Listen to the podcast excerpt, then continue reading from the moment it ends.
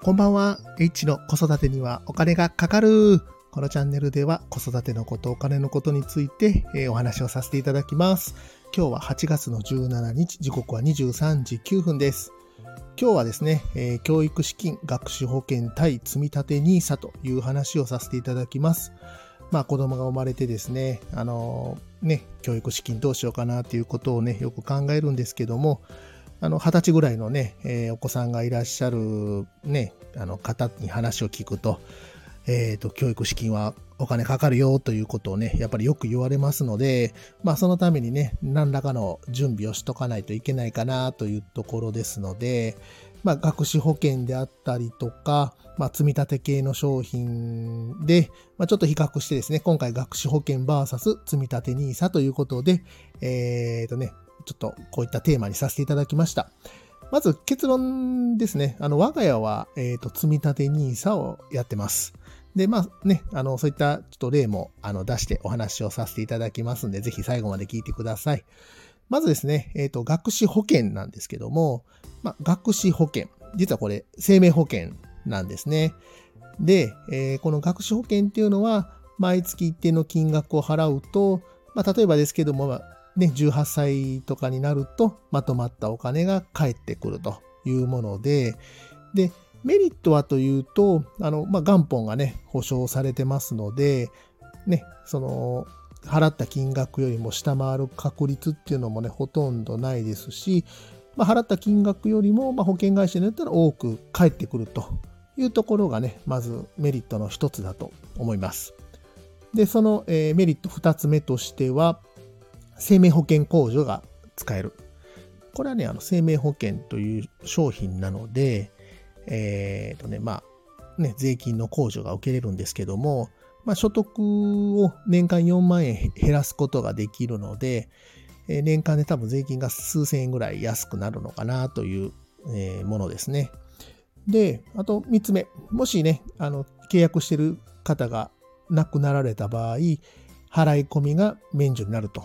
まあ、これはあくまでも保険なので、え、ー、とね、死亡した時にはお金払わなくていいよというようなものが、まあ、一般的に学習保険っていうのはついているというものになってます。で、え、ー、と、次に、まあ、積立 NISA、えー、ななるんですけども、まあ、積立 NISA っていうのはね、あのー、もう簡単に言うと投資信託を毎月コツコツ買っていくというものになってます。で、これは金融庁がやってる制度で、利益に対して本来かかる約2割の税金がかからなくなるという制度になってます。で、まあ、投資信託なので、え、ー、と、毎月ね、あの、例えば3万円とか、そういうのを、まあ、例えば積み立てていって、えー、最長20年、えー、できますので、そのね、20年経った時に、その利益が、2割が、えー、引かれないというものとなってます。で、えっ、ー、とね、これ学習保険でちょっと一例でやってみたんですけども、ホームページを見てると大体、えっ、ー、とね、返礼金、返礼金が200万円っていうのがちょっと多かったので、ちょっとね、例を挙げてみたんですけども、えっ、ー、とね、これ18歳っていうのが大体216ヶ月ということなので、まあ、仮にね、こう200万円を、えっと、積み立てようというふうになってくると、月々8800円を18年払い続けると。それで、えー、190万8000円で返礼率105%になると、まあ、大体200万円ぐらいになるというとこなので、ざっくり、えー、10万円ぐらいプラスになるのかなというものです。で、積立 NISA っていうのは、もうこれはね、あのデメリットとしては元本がやっぱり減ってしまうリスクがあると。あくまでも投資。投資っていうのはもう完全なる自己責任というものなので、増えるかもしれないし、減るかもしれないというものになってます。で、これもね、ちょっとシミュレーションしてみました。仮に月3万円を18年積み立てたとして、648万円になるんですよね。で、想定利回り年率4%でちょっと計算してみました。これ4%っていうのは多分そこまでリスクは少ないと思います。で、この648万円が18年4%で運用したとしてどうなるかっていうと、946万円ぐらいになります。返礼率が146%。ね、これはもう本当にどうなるかが全くわからないので、ね、学証券のが良かったってなるかもしれないですし、積立 NISA が良かったってなるかもしれないということですね。で、あの、この学資保険のもう一つのデメリットなんですけども、これ多分なんですけども、保険の勧誘に合うというのが多分デメリットになるんじゃないかなと思います。学資保険を検討するっていうことは子供が、小さい子供がいるというのは保険会社の人にわか、えー、バレますんで、まあね、あの、保険入っていた方がいいですよっていう勧誘は必ずあるのかなと思います。で、これちょっと話変わるんですけども、えっ、ー、とね、これ、学資保険のちょっとパンフレットをね、あの、過去請求したことがあったんですけども、えー、めちゃくちゃ電話がかかってきたという経験がありました。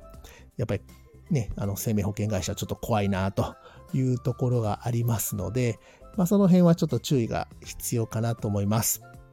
で、今ですね、あの、積立 NISA やってるんですけども、えー、子供が生まれて、えー、すぐね、やり始めたので、約5年半やってます。で、実際ね、今、月々3万円を、えー、日本株のインデックスと、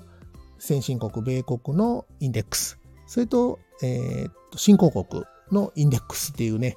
のを、えー、月1万円ずつ分散させて、えー、積み立て投資っていうのをやってるんですけども、えっ、ー、とね、まあ、ちょっと今日の、今日現在の、えー、分をちょっと見てみたんですけども、購入価格が115万円に対して、評価額っていうのがね、えー、151万7490円でした。ということで、今のところですね、131%の返礼率ということですね。まあ、なかなか、あの、いい実績になってるんじゃないかなと思いますけども、あくまでもこれは投資なので、まあ、あの、今後ね、株価が大暴落すると、この価格っていうのはやっぱり下がってくる可能性がありますので、そこはもうあくまでも自己責任とかも積み立て NISA のも最大のデメリットかなと思います。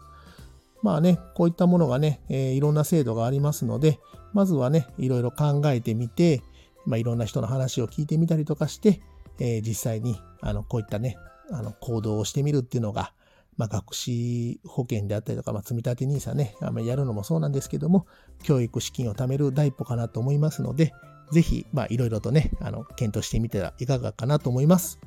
今日も最後まで聞いていただきましてありがとうございました。コメント、いいね、レター、ぜひフォローもお待ちしております。H でした。さよなら。